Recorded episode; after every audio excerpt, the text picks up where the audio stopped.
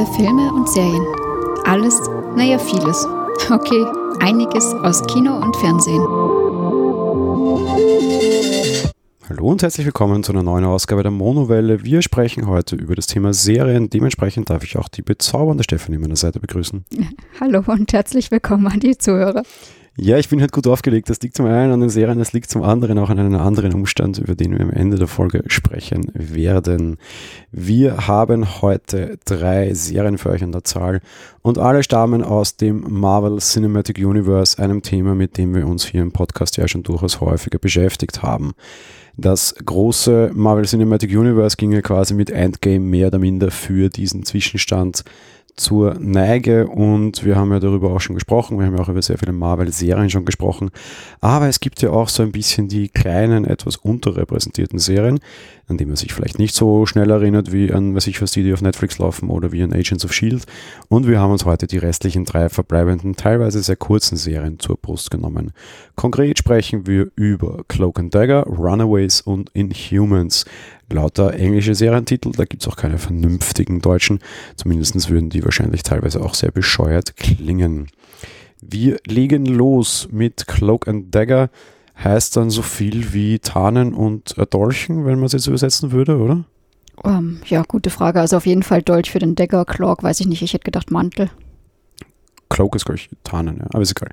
Mit dem wir ähm, ein, ein, eine sehr interessante Serie, die nämlich vor allem eine Dame und einen Herrn in der Hauptrolle hat, eine sehr weiße Dame, die auch das Licht repräsentiert. Und das passt auch von der Farbgebung her alles ganz gut. Und einen schwarzen Herrn, der das Schwarze und die Dunkelheit repräsentiert. Die Serie präsentiert sich immer mit sehr interessanten Plakaten, weil man auch die, dieses Licht und Schatten, schwarz und weiß, da sehr stark rausdreht. Ich hätte es fast charmanter gefunden, wenn die äh, Lichtgestalt von einem schwarzen Frau gespielt wäre und der dunkle von einem weißen. Ähm, einfach mal ein netter Wechsel, das wurde mir leider nicht erfüllt. Ich kann tatsächlich die Comics schon.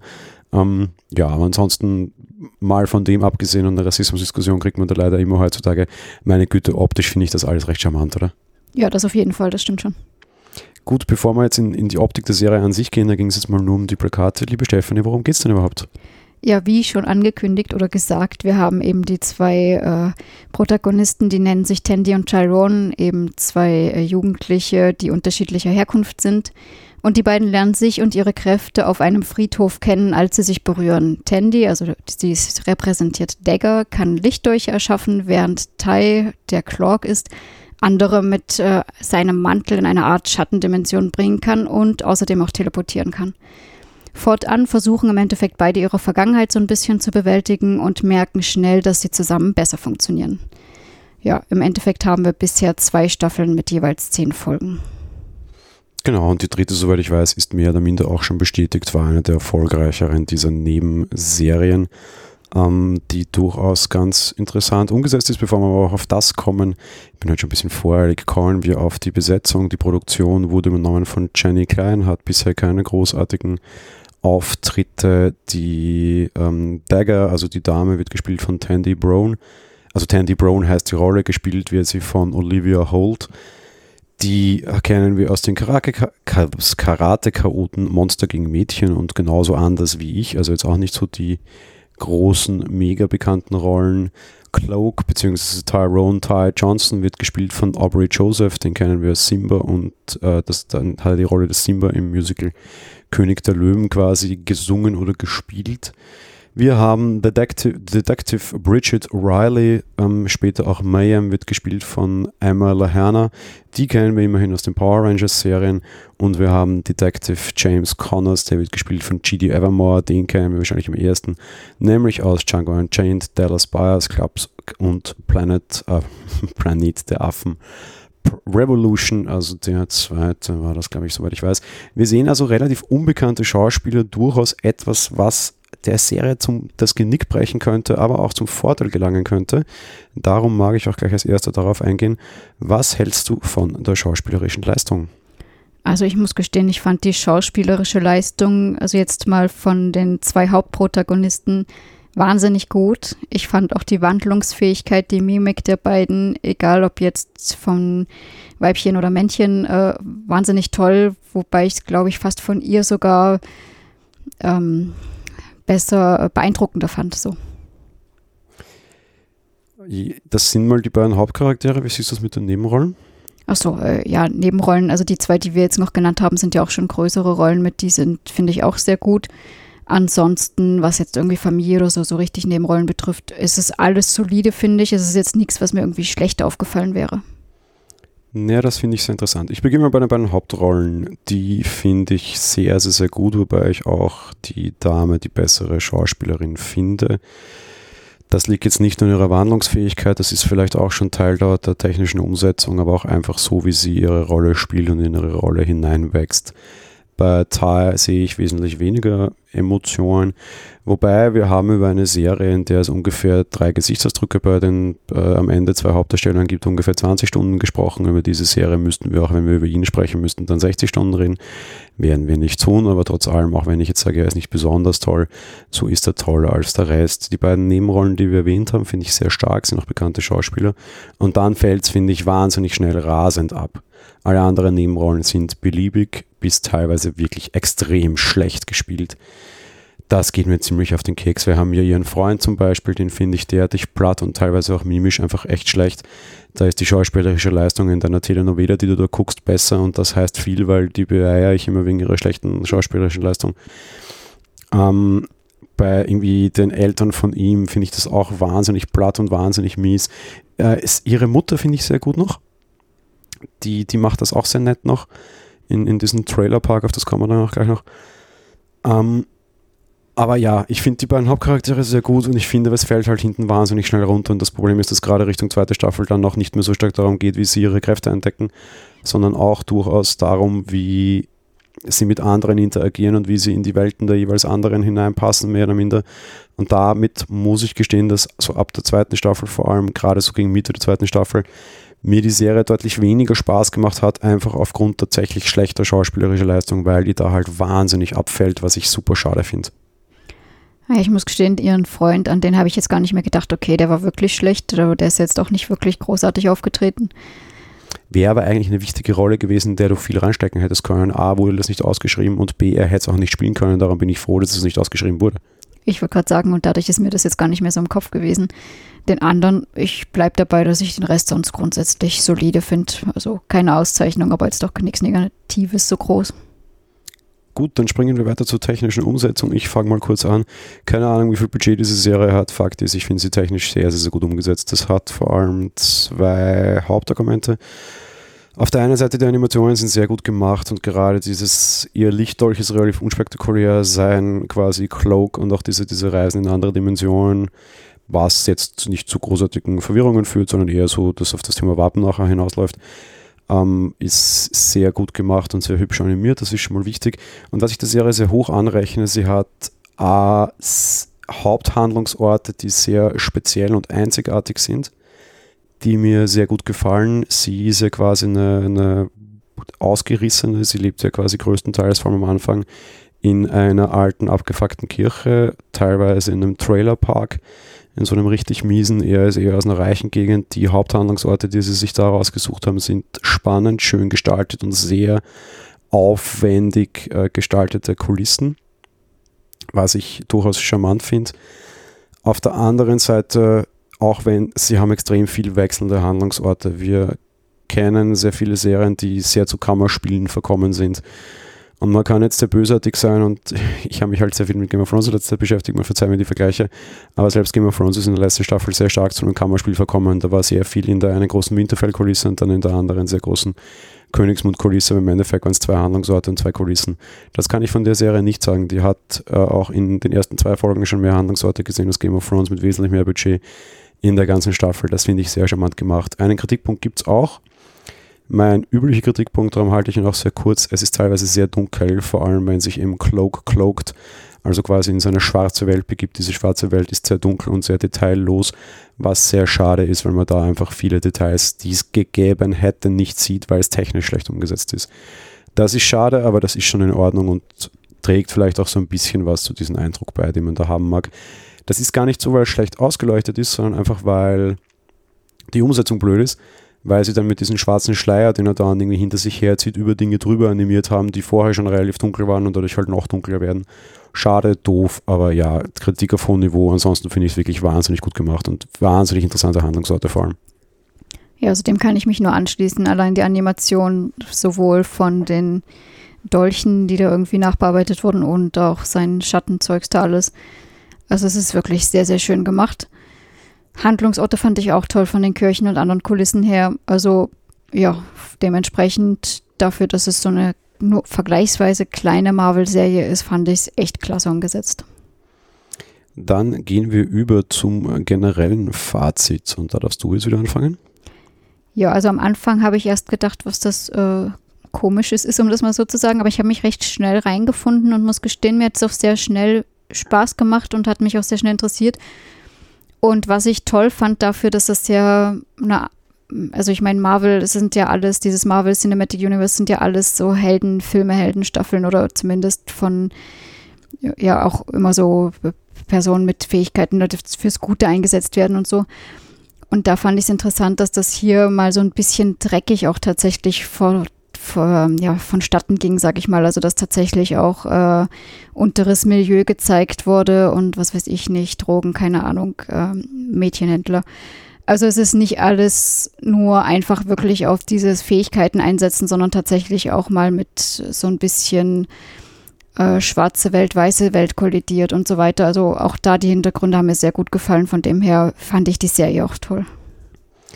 Und das finde ich jetzt sehr charmant, weil du gerade sagst, schwarze Welt, weiße Welt kollidiert. Und ich habe vorher gesagt, dass mir so dieses, der Schwarze macht den Schwarzen und die, das Mädchen macht das Weiße und so irgendwie so ein bisschen, dass das zumindest für Kritik gesorgt hat, so an der einen oder anderen Stelle.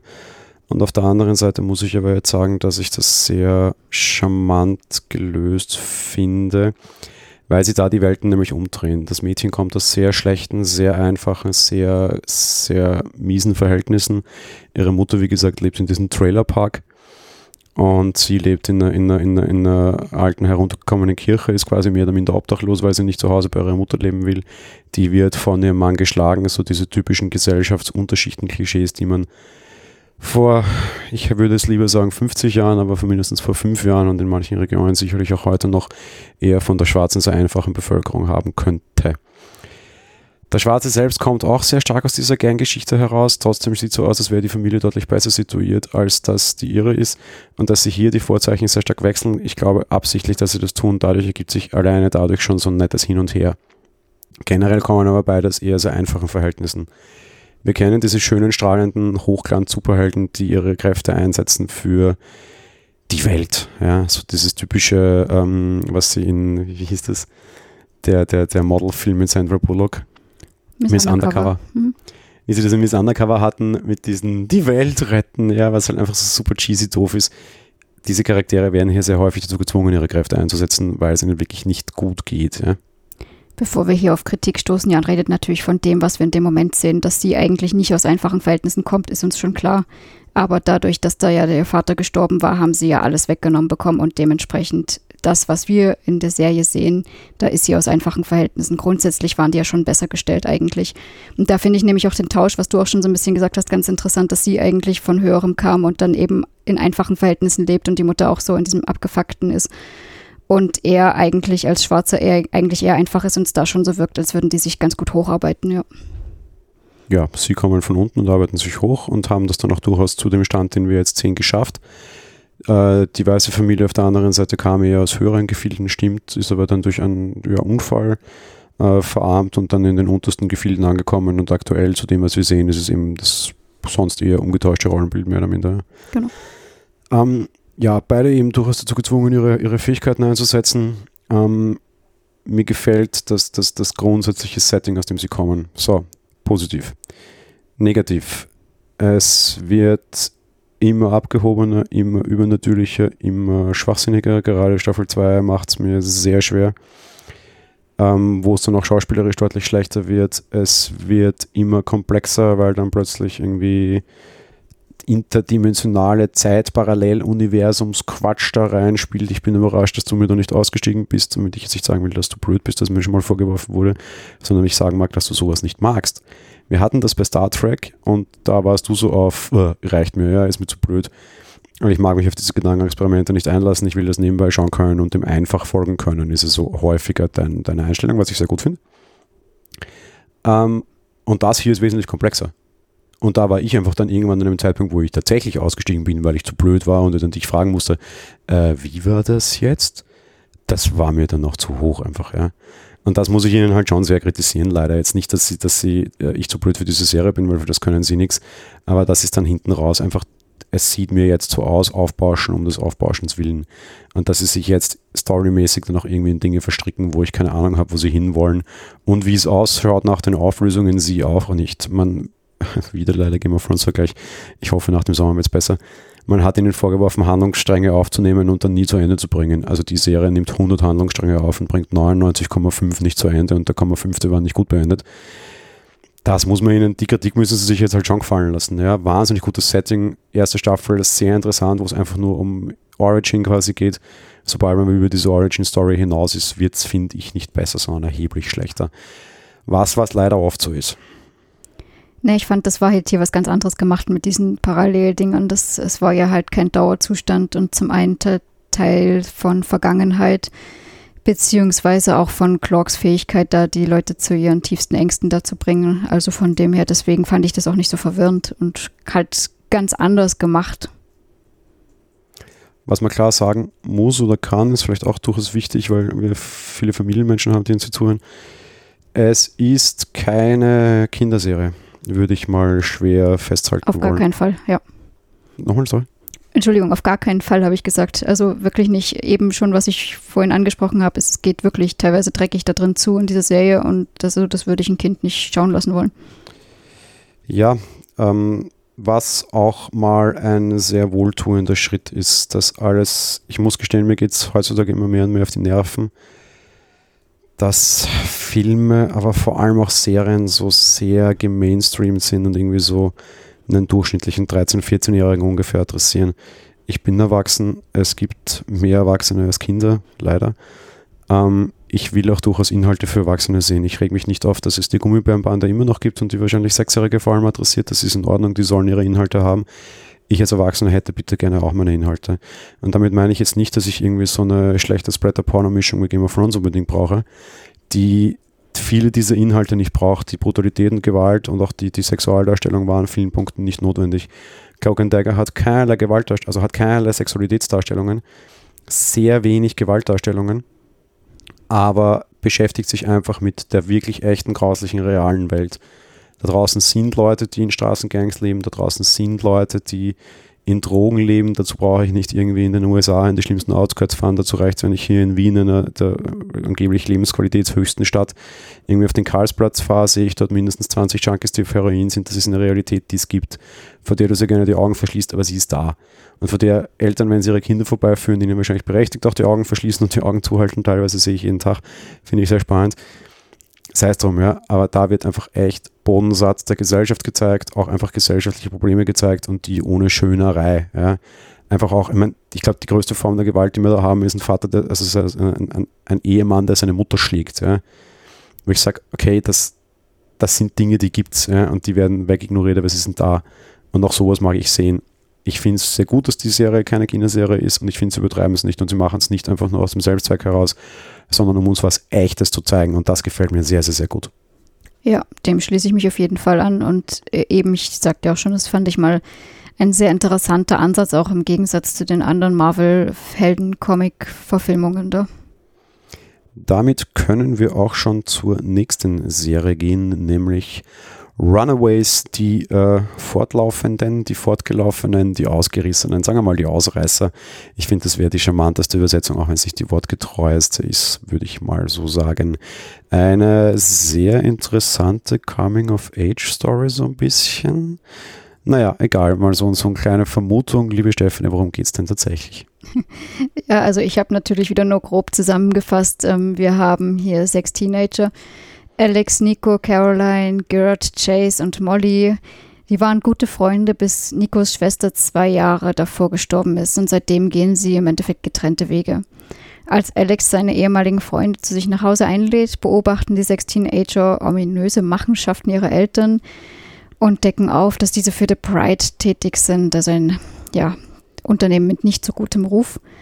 Der Versuch, ihre Eltern zu überführen, schweißt die sechs im Endeffekt wieder zusammen und ja, einige von ihnen entdecken sogar besondere Fähigkeiten an sich. Wir haben hier auch wieder zwei Staffeln. Insgesamt sind es 23 Folgen und hier ist die dritte Staffel auf jeden Fall mit zehn Folgen schon bestellt. Also das ist alles schon in Sack und Tüten, um das so zu sagen. Ja, und da läuft ja gerade auch die zweite Staffel erst noch. Da haben wir sogar live noch mitgeschaut ein bisschen. Ne? Mhm. Was man da jetzt an der Stelle, glaube ich, schon sagen kann, ohne Spoiler, die sechs äh, brechen aus und laufen davon. Ich meine, das Ganze heißt Runaways, von daher, ja, ich sage das jetzt mal so, auch wenn das ungefähr die erste Staffel ist und sie ist am Ende weglaufen. Aber wenn das schon so heißt, dann ja, da braucht man nicht mal eins und eins zusammenzählen. Darum sage ich das jetzt auch schon so, weil ich über das nämlich sprechen möchte, weil sich die Serie hier sehr stark verändert. Bevor wir das tun, kommen wir zur Besetzung. Die Produktion wurde übernommen von Liz Rowinski, Emma Fleischer, Kelly Van Horn, Kevin Feige oder Feige, aber eigentlich sprechen die meisten Feige aus, wenn sie es Englisch aussprechen. Den kennen wir schon, weil der hat wahnsinnig viel Zeugs produziert und verantwortet unter anderem Iron Man, Hulk, Thor, Captain America und zuletzt auch Avengers Endgame. Kommen wir schon den Schauspielern, da sind größtenteils Unbekannte dabei. Alex Wilder wird gespielt von Rancy Fellis, Nico Minoro wird gespielt von Lyra Okuno, Carolina Dean wird gespielt von Virginia Gardner, die kennen wir aus Project Almanac und Halloween. Gerd Yorks wird gespielt von Ariella Barra, die kennen wir als New Girl und King John. Chase, Chase Stein, Stein wird gespielt aus, wird gespielt von Greg Sulkin, den kennen wir aus Astabel's Ring, die Zauberer von Waverly und Fake It.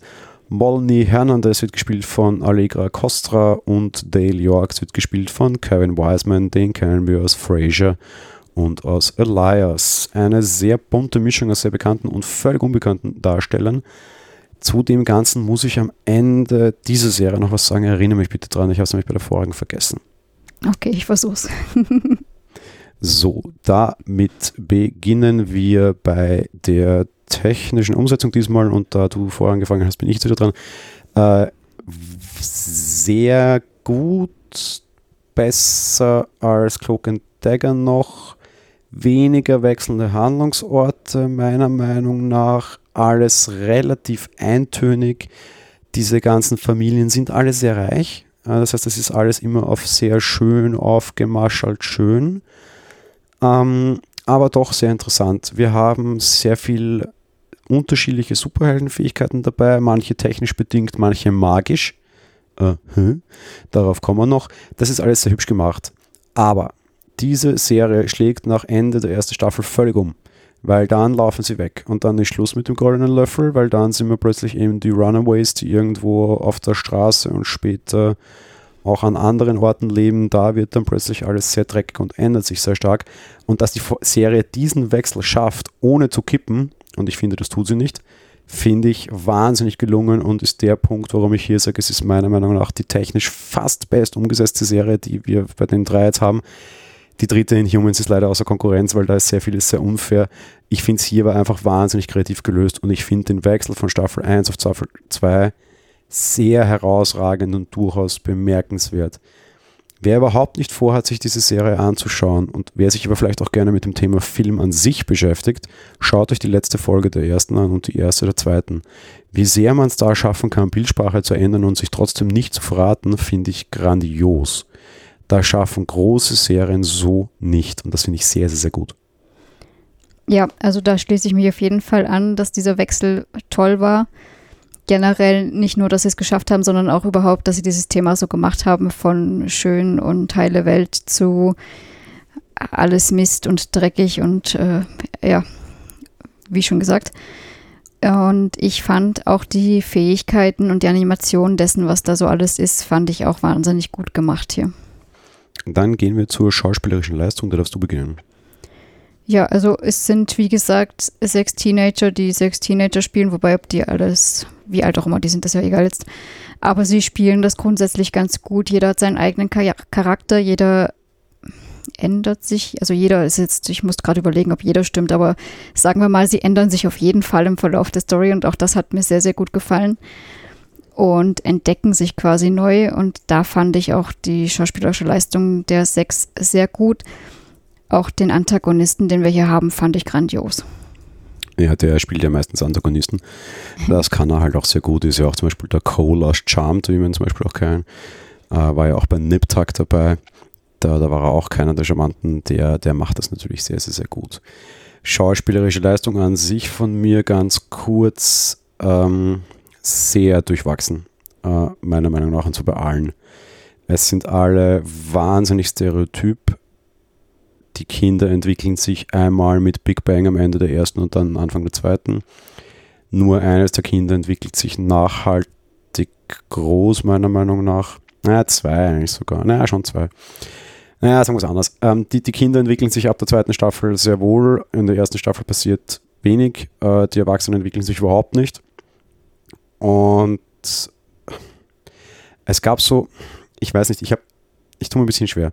Es gibt so, so einzelne Szenen, wo ich mir dachte, boah, wahnsinnig stark. Auch teilweise durchaus das, das Ansetzen der Halbstarken gegen ihre Eltern. Da gab es so eine starke Szene bei den Asiaten vor allem, die, die mir ewig lang im Gedächtnis bleiben wird, weil ich die einfach wahnsinnig gut gemimt fand. Es gibt dann auch so durchaus diese Coming-of-Age-Szenen von wegen, ja, wir müssen jetzt arbeiten und da sind so einige nette Geschichten dabei und teilweise besser dargestellt als in so manchen Jugendfilmen. Auch so irgendwie das Thema Sexualität, Nähe, all diese Dinge recht nett hineingemanscht. Und da kannst du dann Superheld sein, was du willst. Der erste Kurs ist halt trotzdem blöd und da hilft dir keine Superkraft. Das fand ich dann immer durchaus charmant und sehr kreativ. Auf der anderen Seite gab es aber halt auch so ganze Folgen, wo ich mir dachte, Leute, ich kaufe hier keinem auch nur ansatzweise irgendwas ab. Ich weiß nicht, ob das Skript einfach schlecht war oder einfach die Schauspieler nicht gefordert genug oder zu wenig Zeit oder whatever. Aber es gab auch durchaus irgendwie so zwei, drei Stunden am Stück, wo ich mir dachte, okay, es ist völlig beliebig und völlig irrelevant. Ich bin sehr gespalten. Es gibt Highlights und dann gibt es wenige Highlights für mich und dann gibt es sehr langes Gleichklang, Schmarrn, Eintönbrei der mir nicht gefällt. Na gut, aber das Eintönbrei oder sowas, das ist ja storymäßig und jetzt nicht unbedingt das, was sie da schauspielen. Also ich finde die Darstellung der Teenager haben sie gut gemacht. Dann gehen wir aufs generelle Fazit weiter. Da darf ich jetzt wieder beginnen und das fällt mir sehr schwer. Ich finde die Grundidee an sich nett, irgendwie so Coming of Age gemeinsam zu verbinden mit so einer Superheldengeschichte und sehr viele unterschiedliche Superheldenfähigkeiten nebeneinander zu sehen, die noch dazu alle nicht so besonders übermächtig sind. Man kann das, finde ich, generell jetzt recht gut kombinieren. Alle die Folgen, wo sie mehrere, also alle die Serien, wo sie mehrere Superhelden zusammenschmeißen, sind alle die, wo die Superhelden nicht wirklich so super stark sind. Das ist schon okay, das ist schon ganz nett. Ähm, ich finde, sie wollen zu viel und verspielen sich damit aber auch circa die Hälfte wieder. Weil auf der einen Seite hast du diesen Coming-of-Age-Teil, okay, das ist schon mal, ich meine, das reicht für ganze Filme und ganze andere Serien, ohne dass man da noch was dazu braucht. Dann hast du Superheldenkram dazu und damit wäre schon Schluss. Dass dann die Eltern auch noch alle irgendwie so sehr komische Machenschaften treiben und Kriminelle sind, ist sehr schwer. Ich hätte den Plot besser gefunden, dass die Eltern einfach mit den Superheldenkräften ihrer Kinder nicht zurechtkommen. Punkt dass das dann noch dazu nicht nur kriminelle Machenschaften sind, sondern eine Sekte mit Sektenstruktur macht das Ganze nicht noch leichter. Da sind aber nicht nur alle Sekten, da geht es auch um Forschung und um komische Wiederbelebung von Toten. Das macht es wieder mal nicht leichter. Und dort, wo die Forschung dann scheitert, kommt tatsächlich Magie ins Spiel. Und spätestens da war ein Moment, wo ich so, hä? So, was? Ja, das, nein, das war dann einfach zu viel. Ja. Und sie lassen irgendwie dann auch sehr viele Dinge da irgendwie außen vor liegen. So Magie schwimmt immer so ein bisschen mit, aber das ist immer so ein bisschen wurscht. irgendwie dieses ganze Sektending ist am Anfang sehr stark, ist dann auch wieder wurscht. Und irgendwie, da wird zu viel aufgemacht für das, dass das dann eh nicht angreifen und eh nicht aufgreifen. Das ist mir irgendwie zu blöd. Die, ich brauchte sehr lange, bis ich mit der Serie warm werde. Die ganze erste Staffel ist eine reine Origin-Story, die ist ganz gut. Die ist schlechter als die von Cloak and Dagger, aber die ist ganz okay. Ab dann wurde ich warm damit. Dann war der große Wechsel, weil ich mir dachte, oh, um Gottes Willen, ähnlich wie Tiger, ab jetzt werden sie es wieder verbaseln und die Serie wird sehr schlecht. Nein, die wird danach tatsächlich besser und da muss ich jetzt einfach schauen, wie es sich über die nächsten Staffeln entwickelt. Ich bin zumindest so weit interessiert, dass ich dranbleiben will und mich auch eine dritte Staffel jetzt noch immer interessiert. Der dritte Staffel Tiger, ja, interessiert mich, glaube ich, nicht mehr so ganz. Wobei, ich bin mir nicht ganz sicher, ich glaube, ich habe mich vorher auch verquatscht. Ich habe nämlich an Runaways gedacht, ob die tatsächlich fortgesetzt wird, weiß ich gar nicht genau. Ähm, wenn nicht, wäre ich auch nicht traurig. Bei Runaways wäre ich, glaube ich, traurig. Ich finde es mittlerweile ganz nett, auch wenn sie meiner Meinung nach auch hier einige Fehler machen, die es mir sehr schwer machen. Ja, ich schließe mich auf jeden Fall an, dass ich auch finde, dass diese Serie mit der Zeit besser wurde. Ich finde grundsätzlich, also es ist für mich auch so, obwohl ich die jetzt ganz gut finde von äh, Technik und schauspielerischem her, finde ich es auch ein bisschen schwierig, was halt wirklich den Inhalt betrifft. Mich interessiert die Geschichte der sechs Teenager grundsätzlich, aber mich interessiert diese Machenschaftsgeschichte der Eltern ehrlich gesagt eigentlich gar nicht. Und alles, ja, das passt genau zu dem, was ich sagte, ne? sie, sie, sie bauen zu viel auf. Ja? ja, weil eben ganz genau, was du auch sagst, das sind halt so Sachen, die dann halt irgendwie ein bisschen unverständlich sind. Ein äh, bisschen ist, glaube ich, nicht. Aber ja, es ist viel interessanter, wie da die Jugendlichen eben ihre Kräfte entdecken und da zusammenspielen und halt erwachsen werden und so weiter und sich behaupten müssen, als dass da irgendwie das, worin die Großen verstrickt sind, was auch nicht ganz so freiwillig ist, wie man das so mitbekommt. Äh, ja, das ist halt eher so nebensächlich für mich und dementsprechend auch nach hinten raus natürlich besser, als die Sechster wieder zusammen sind und tatsächlich an einem Strang ziehen, wobei, soweit ich das weiß, bisher zwei von denen sogar auch normal sind. Und daher nimmt es auch nicht überhand alles und es ist alles sehr, sehr unterschiedlich, was so als Kraft da bezeichnet wird. Also von dem her, da bin ich auch sehr gespannt, wie es weitergeht.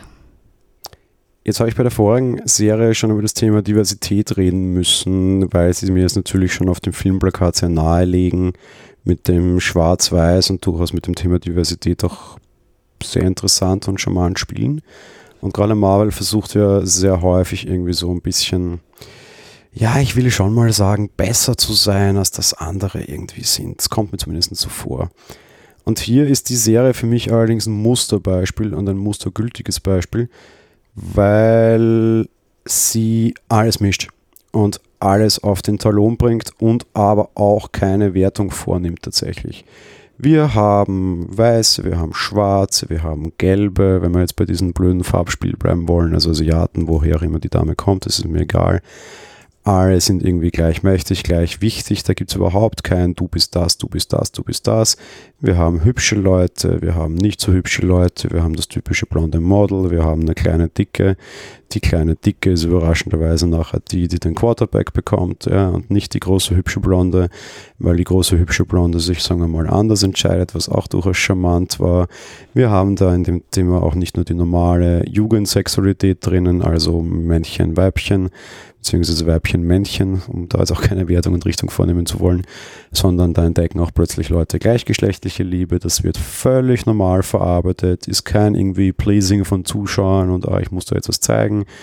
Das ist alles total charmant gemacht und das ist fast mustergültig dafür, wie ich mir das vorstellen würde. Das muss ich jetzt auch noch sehr positiv erwähnen, weil ich das einfach super schön fand. Sogar auch mit dem Twist, mit, mit irgendwie, ja, ist ja egal mit, mit, mit, mit Homosexualität quasi. Ich fand das äh, sehr gut.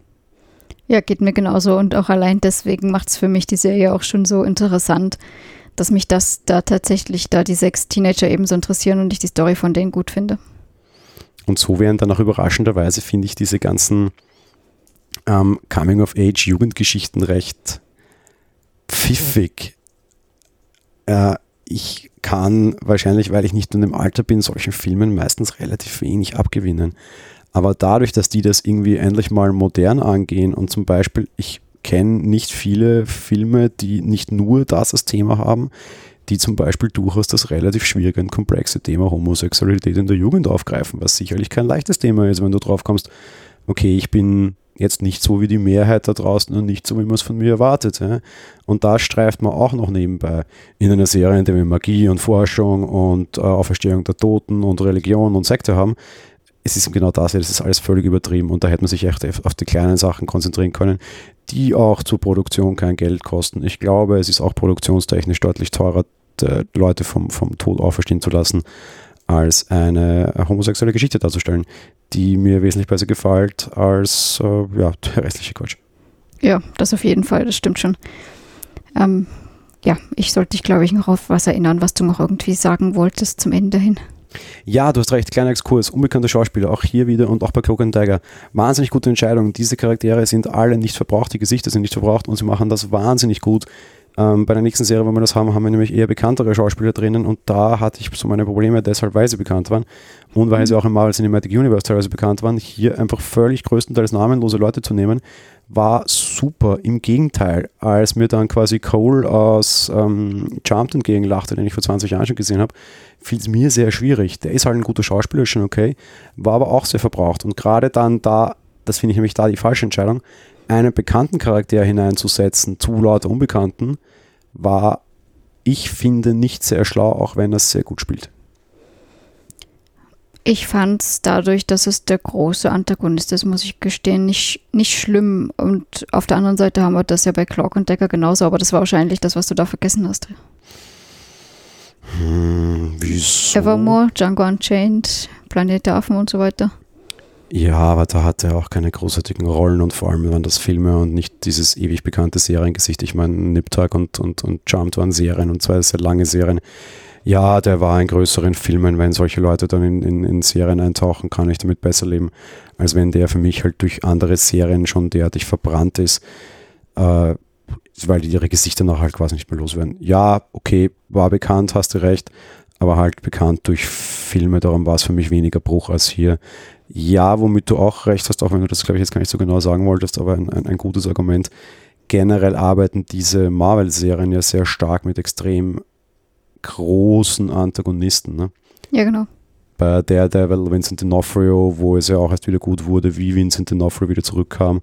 Äh, ja, braucht es hier, aber finde ich nicht. Vor allem, weil gerade bei diesen beiden Serien meiner Meinung nach die Antagonisten nicht das Hauptthema sind. Das Hauptthema hier bei Runaways ist diese Coming-of-Age-Geschichte und das Hauptthema bei Cloak of Tiger sind gesellschaftliche Probleme. Ja? Und jetzt gar nicht so die Bösen, die sind eher gesichtslos für mich und relativ wurscht, muss ich sagen.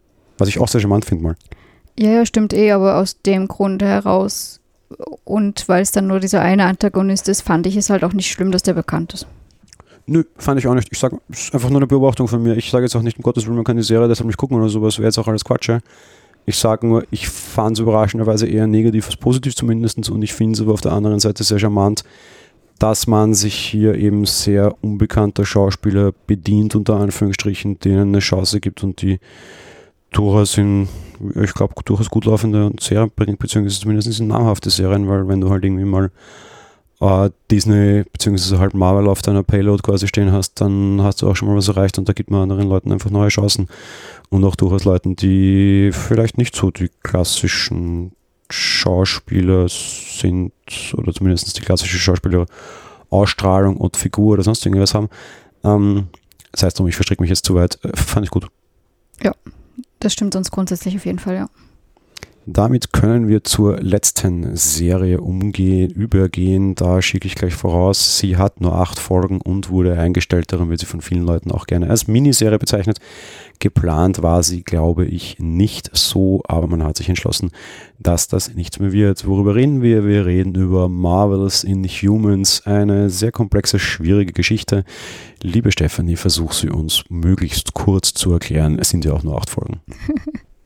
Ja, im Endeffekt erzählt in Humans die Geschichte der Königsfamilie in der versteckten Stadt Attilan auf dem Mond, also deswegen versteckt, ja. Ähm, wir haben Medusa, die die Königin ist und Frau von Black Bolt, dem König. Nach einem Bruder, äh, Quatsch, nach einem Putsch seines Bruders Maximus muss die nach Königsfamilie. Nach einem Maximus des Bruders Putsch, wäre auch lustig. ja, nach einem Putsch jeweils, jedenfalls von Maximus der Bruder ist des Königs, so, muss die Königsfamilie auf die Erde fliehen und eine Lösung finden. Und ja, wie schon gesagt, nach acht Folgen eingestellt. Ja, sehr komplexes Setting, sehr bescheuerte Namen. Gehen wir zu den großen Namen hinter diesen Rollen und das sind durchaus bekannte. Produktion Gene Higgins, die kennen wir nicht. Aber wir kennen Blackagar, Black Bolt, Boltagon, wird gespielt von Anson Mount, muss gestehen, auch nicht der beste Name. Woher kennen wir den? Ja, wir haben ihn zuletzt gesehen als Captain Pike in Star Trek Discovery. Wir haben ihn gesehen in Not a Girl und wir haben ihn gesehen in auch einer sehr guten Serie, nämlich Hell on Wheels. Medusalit Amaquelin Medusa Boltagon wird gespielt von Serena Swan, die kennen wir als Percy Jackson Diebe aus dem Maroon und auch aus Tron Legacy und aus Breakout Kings. Maximus Boltagon wird gespielt von Ian Regan, den kennen wir aus Misfits oder aus Game of Thrones. Da hat er den Blablabla Bolton. Bolton. Wie heißt er wirklich? Bruce? Äh, ich weiß noch, Bolton. Nee, Bruce war der alte Ramsey. Ramsey, genau. Da hat er Ramsey Bolton gespielt. Der große, große, große der über zwei, drei Staffeln wirklich wahnsinniger Antagonist war. Ich kenne keinen Menschen, der Game of Thrones gesehen hat, der sich nicht gefreut hat, wie der einen großen, schrecklichen Tod starb. Das überraschenderweise off-camera mehr oder minder. Man hat sein brutales Ende nicht gesehen. Er hat uns dort als Antagonist sehr überzeugt und hat auch hier die Rolle des Antagonisten bekommen. Zugegeben, wenn ich dieses Gesicht noch irgendwo sehe, möchte ich auch permanent nur hineinschlagen. Schade für den Schauspieler. Aber ich kann ihm auch alles andere gar nicht mehr abkaufen. Du lachst? Ja, es ist einfach so, den sieht man und denkt, das muss ein Arsch sein. Karnak Mander Azur wird gespielt von Keen Loing, den kennen wir aus Rush Hour, aus Saw, aus X-Men Der letzte Widerstand und aus Star Wars Das Erwachen der Macht. Wir haben Gorgon Petragon, wird gespielt von Im Ikwakwa. Wir haben Crystalina Amaquellin, die wird gespielt von, äh, heißt dann Crystal passgeweise und wird gespielt von Isabel Cornish, einer sehr jungen, sehr hübschen Schauspielerin, die als Hollywood-Nachwuchs gerade kommt. Bisher eher unbekannt, hat allerdings sehr große Rollen für die nächsten Jahre schon in der IMDb stehen. Bin gespannt, was es denn noch wird. Die war nämlich nicht so schlecht. So, beginnen wir mal bei der schauspielerischen Leistung. Das ist vielleicht ein Zacken leichter. Wer ist ja. dran, ich oder du? Ich glaube ich. Ja, dann mach mal.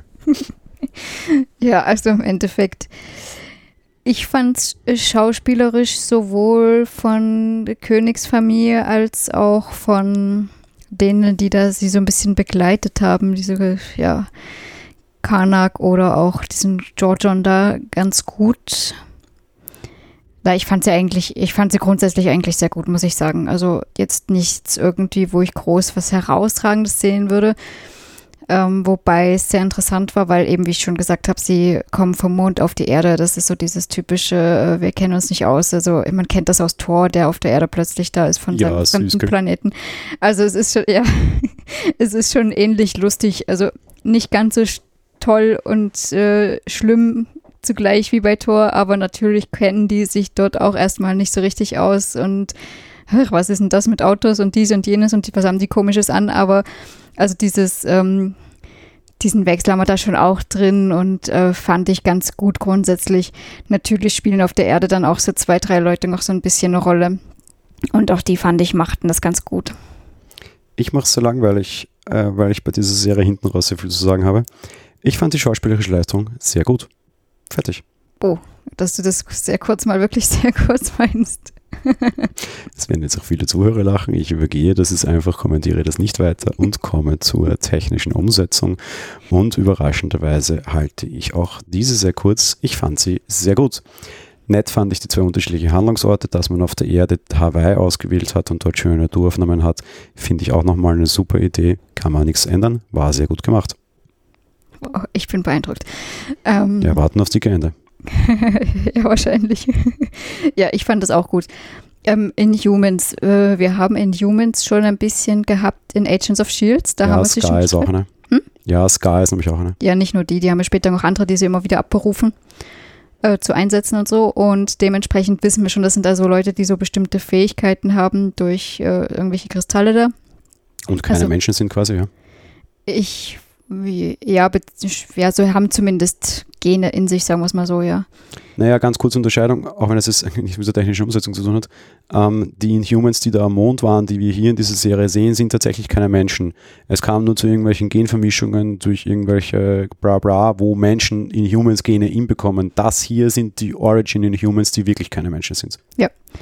Äh, was allerdings gleich bleibt, ist, äh, dass diese komische, ich weiß jetzt nicht, wie dieser Vorgang mit dem Kristall äh, heißt, wer eine Fähigkeit in sich hat, äh, bekommt diese dann ähm, eben genau das ist der, nein, das bleibt nicht gleich, Entschuldigung, das ist natürlich der große Unterschied hier, wer keine Fähigkeiten in sich hat, dieser Außerirdischen, da passiert natürlich nichts, bei den Menschen war es so, die wurden versteinert dann.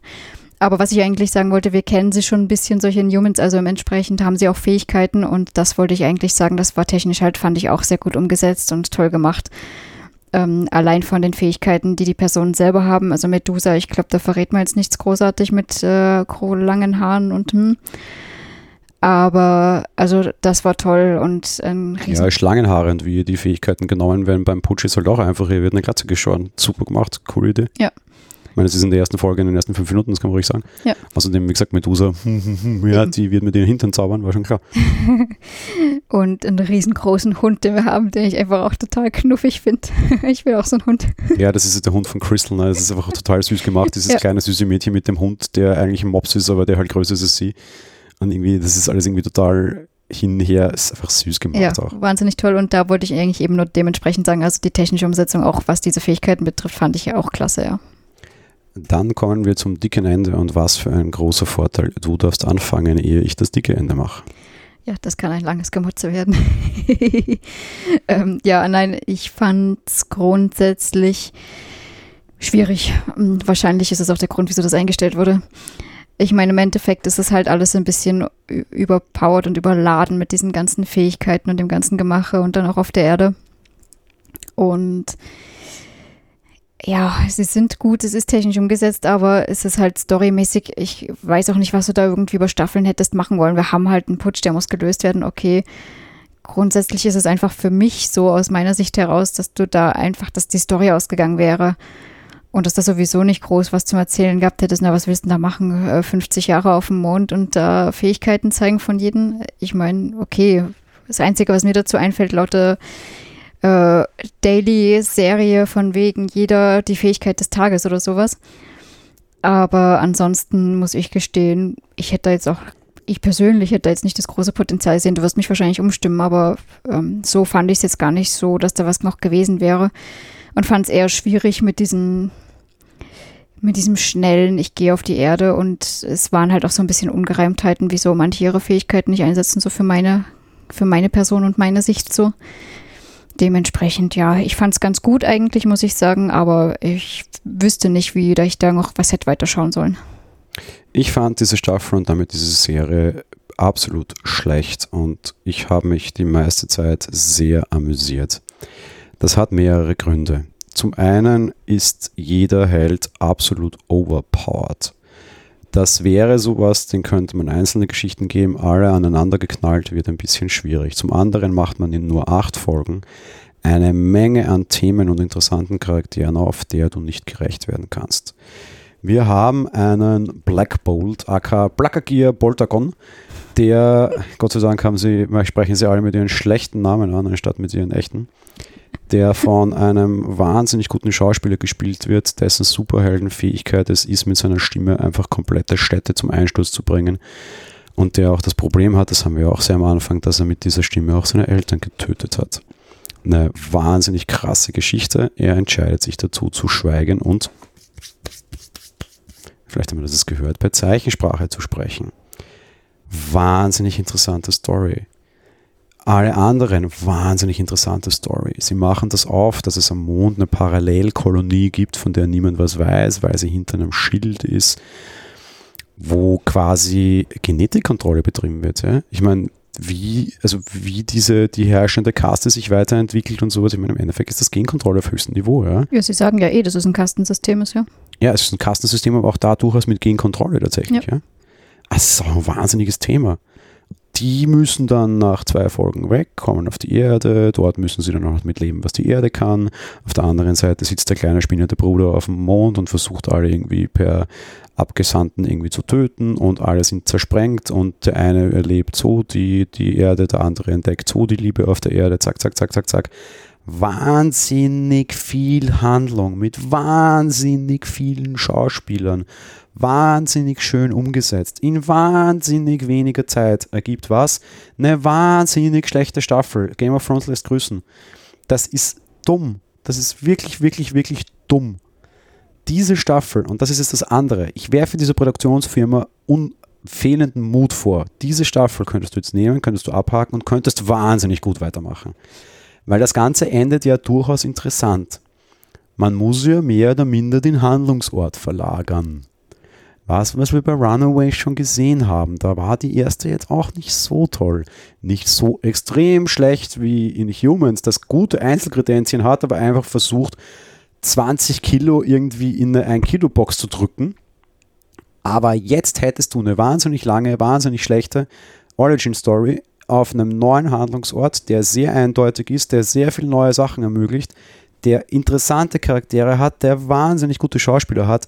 Jetzt mit Staffel 2 hättest du damit durchstarten können. Und die allerdümmste Entscheidung, die mich wirklich zum Schreien bringt, ist, dass entschieden wurde, diese Staffel, also diese Serie einzustellen.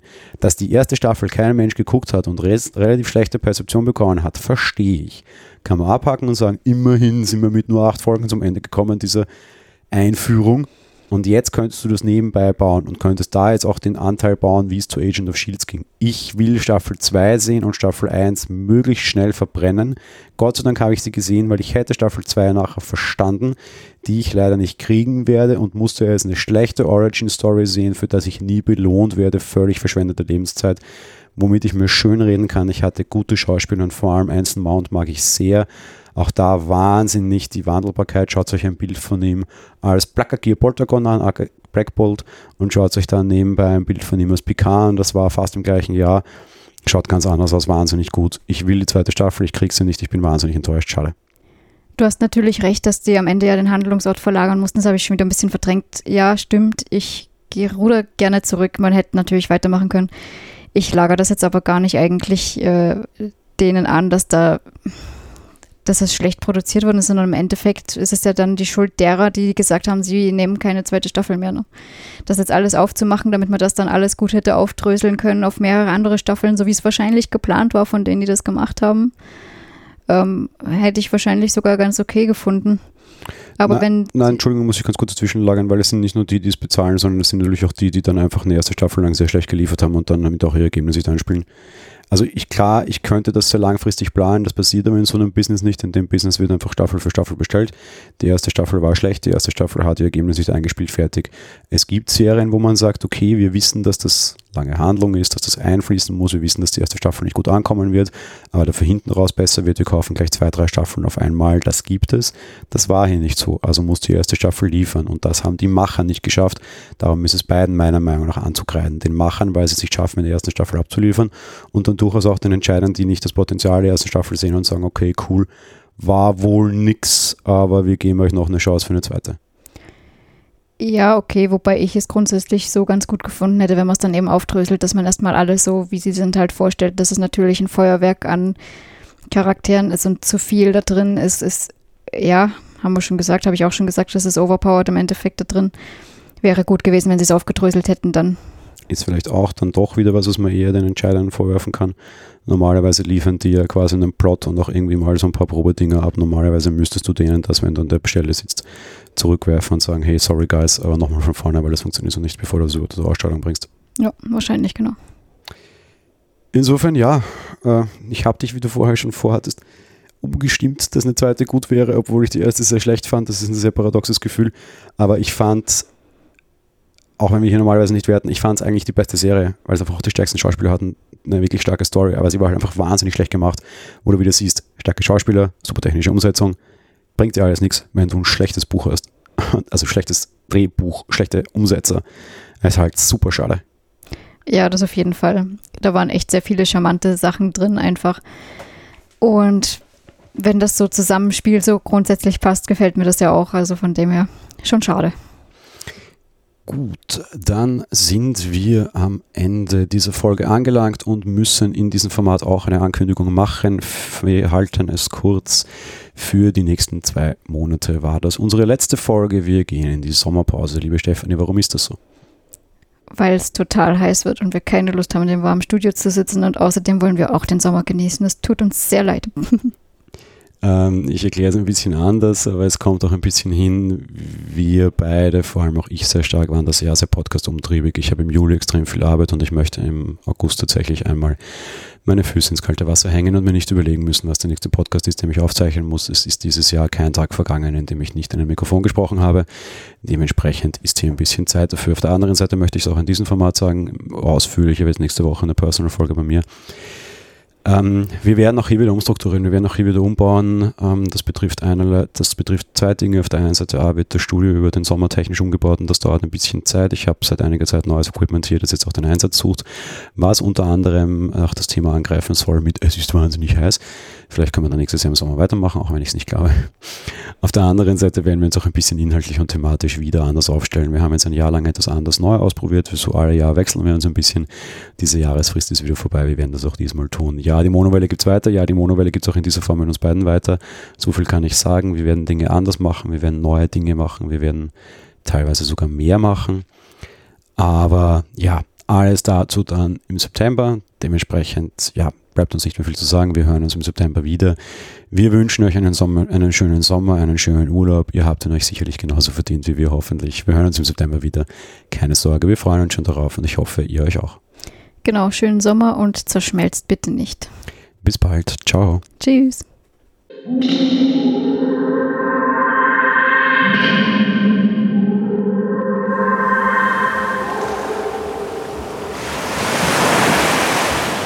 Monowelle ist ein kostenloser und privater Podcast von Jan Gruber. Mehr Informationen dazu findet ihr unter www.monowelle.at.